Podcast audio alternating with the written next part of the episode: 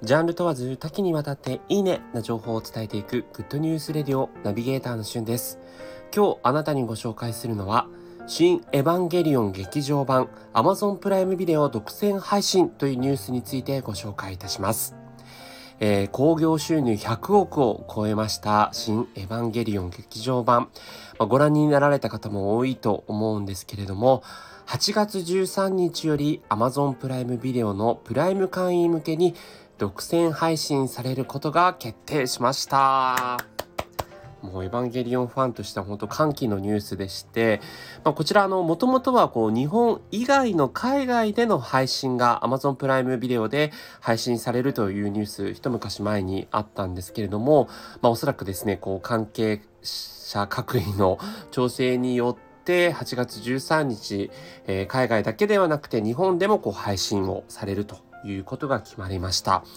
えー、なんと日本を含む240以上の国と地域で独占配信されるということで、プライムビデオとしてはですね、初の日本の大型アニメフランチャイズの DTS 作品となることのようです。DTS というのはダイレクトトゥーストリームということで、劇場映画を直線配信することということで、こうプライムビデオとしてもこう初の試みになるんですけれども、まあ、公開してから133日、えー、累計動員664万人、そして、えー、興行収入101.5億円を突破しているということで、まあまあ、えー、フィナーレをね、迎えたこの、えー、新エヴァンゲリオン。まあ私もこう2回ぐらい劇場で見させていただいたんですけれども、やっぱりね、こうコロナ禍においてもこう664万人の人が見ているというところもこうすごいですし、まあもちろんこれあの延べ人数ですが、